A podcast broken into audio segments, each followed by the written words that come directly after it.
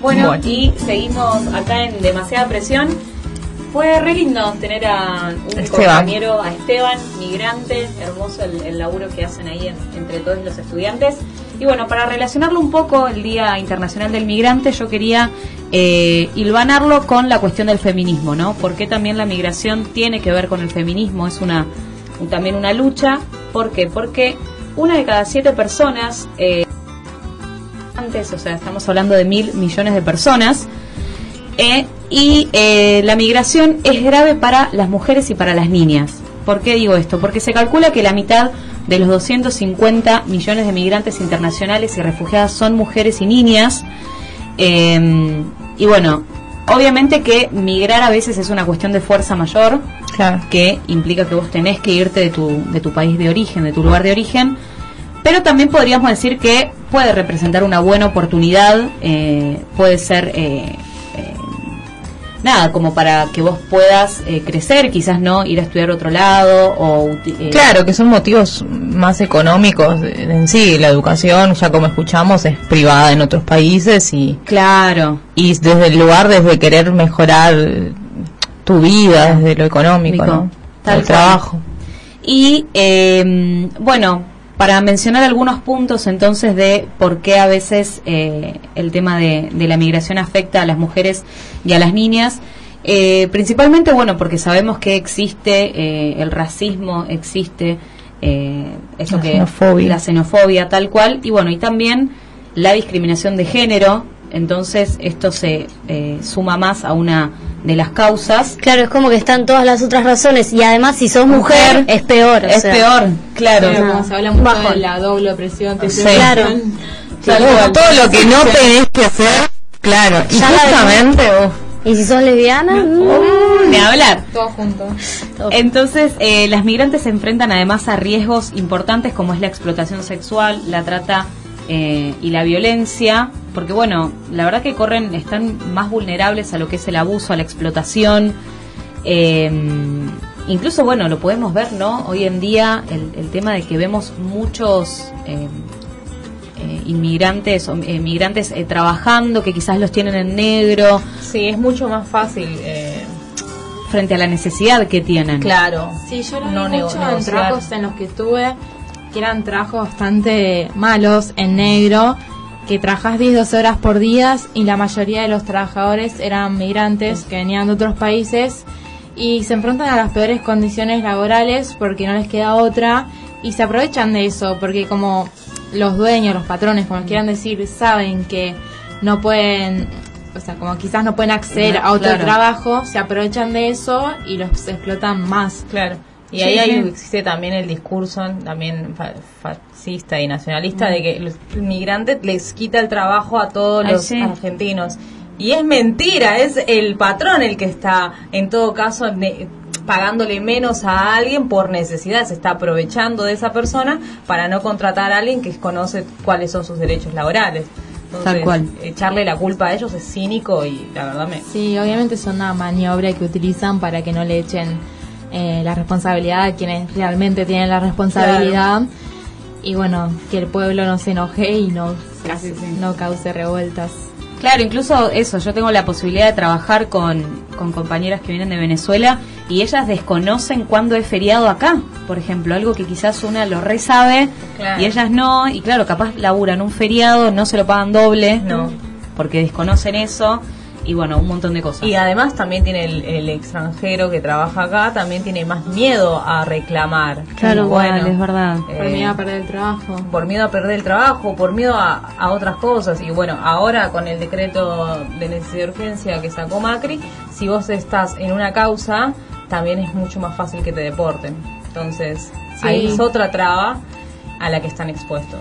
Sí, perdón, algo nada que ver, pero me hiciste acordar con esto de que es más complicado, por ejemplo, ir a, a marchas y demás. Los inmigrantes, tengo una amiga que me dice, no tengo miedo de ir a marchar porque si te detienen, te deportan. Ah, ¿en serio? ¿Si te ven en una marcha? Te si pueden te deportar. detienen en una marcha, te pueden deportar. Hay una No. persecución que, eh, cada vez mucho más fuerte a inmigrantes y más Sí. si no está si no tenés el DNI, eh, nada, ya está, chao. Ay, mira, ese dato no lo sabía, más que pero claro. legal todo acá. Claro, te deportan. Sí. Horrible, horrible. Bueno, eh, y también esto que hablábamos, eh, bueno, que las mujeres y las niñas pueden, eh, ay, me perdí. Eh, perder el acceso, por ejemplo, a la asistencia sanitaria sexual y reproductiva, incluida la planificación familiar, los servicios prenatales y la asistencia para tener un parto seguro también. Eh, porque también tengamos en cuenta que muchas mujeres capaz vienen con sus hijas o que cuando están migrando están embarazadas y es re difícil acceder al sistema de salud formal acá en la Argentina. Lo habremos visto, no sé, de, para conseguir un turno es terrible. Muchas Carne propia lo sufrimos. Sí, Sí, pero sí, bueno. tal cual. Eh, así que bueno, las migrantes se enfrentan a un montón de, de obstáculos Claro. y no sé, Dani, si vos querés contar cómo fue allá en el encuentro. Eh, ah, bueno, yo le había contado a Sabri que en el encuentro había un taller de justamente de migración, en el encuentro latinoamericano de La Plata, y lo estaban presi- estaban hablando justamente de la cara de las caravanas que partieron para entrar a Estados Unidos. Y bueno, de que decían de que la mitad de la gente de la población estaba eran todas mujeres con sus hijos, hijas, y es que es mucho más fuerte para una mujer eh, tener que estar conviviendo ahí eh, en, en la travesía de llegar hasta allá, con las persecuciones y con todo lo, bueno, con todo el machismo que, Sí. que hay encima, ¿no? Y que muchas de esas mujeres al final y al cabo eh, terminan ejerciendo prostitución. No por decisión propia, sino por eh, necesidad. Y bueno, estaban tratando de ver cómo, cómo, se, cómo ayudaban a esa gente. Bueno, en México hay eh, en los lugares que se fueron quedando hay campañas de ayuda para darles comida, asistencia médica, porque están viniendo de caminar muchos mu- muchos kilómetros y ah, pasan frío. em, bueno, más ahora en Navidad que allá hace frío y bueno, cómo ayudarlos a ellos. La verdad que yo no pude asistir a esos cursos lamentablemente porque eh, eh, tenía que venir acá, pero bueno, hablábamos con una compañera de las chicas que habían venido la semana pasada de Comando a Dedo. Eh, ellas habían ido para, para ver cómo hacían, cómo podían ayudar o qué otras cosas. También, también había una compañera de Honduras, de Honduras que decía que eh, bueno, esto no tiene que ver mucho con migrar, pero bueno, que ella para eh, había una persecución feminista allá y para salir de su país de Honduras eh, tuvo que decir que venía un encuentro religioso, no. religioso, si no se decía que era un encuentro feminista, no la dejaban pasar eh, y ella venía con sus hijos eh, al encuentro. Ah, acá no la dejaban pasar. Eh, no la dejaban salir, digo. Ah, no la dejaban salir y bueno, eh, Claro. Y después cuando dolía tenía que decir, bueno, no, volví del encuentro religioso. Eh, compré una sumamente... Qué locura, sí.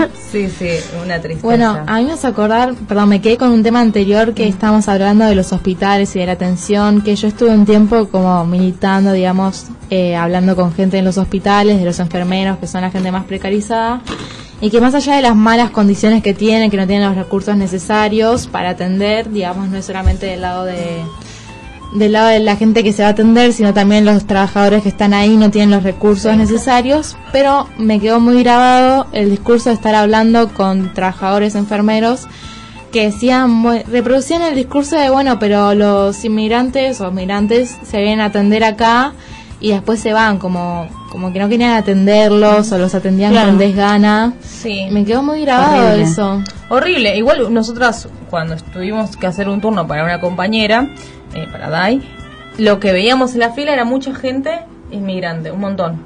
Y eh, es- es- esa gente la única posibilidad que tiene es el servicio público. Claro. Que para colmo no nos dieron, o sea, a nadie le dio turno. Entonces, si desde adentro ya les obstaculizan, desde las ganas, no, no atenderlos, eh, o sea, te quedas sin nada. Y es, no sé, horrible.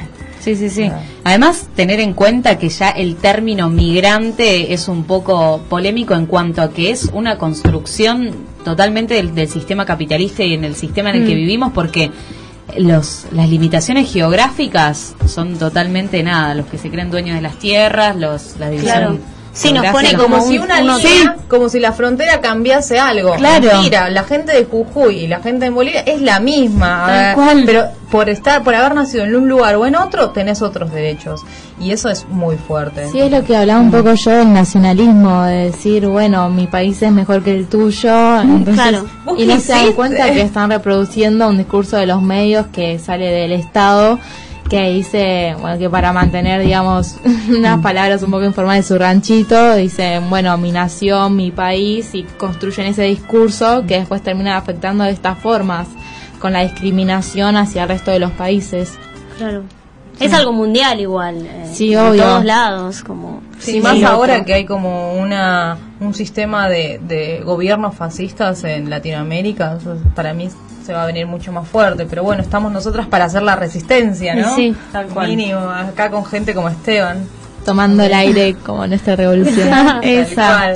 Sí, y bueno, para cerrar, eh, una frase que me quedó que había dicho, eh, que me, mi- miré en internet de testimonios de, de migrantes que decía, cuando las mujeres migramos, el feminismo es nuestro hogar y estamos acá, organizadas para cambiarlo todo. Una de las labores del feminismo es la creación de redes que hagan menos vulnerables a las compañeras migrantes.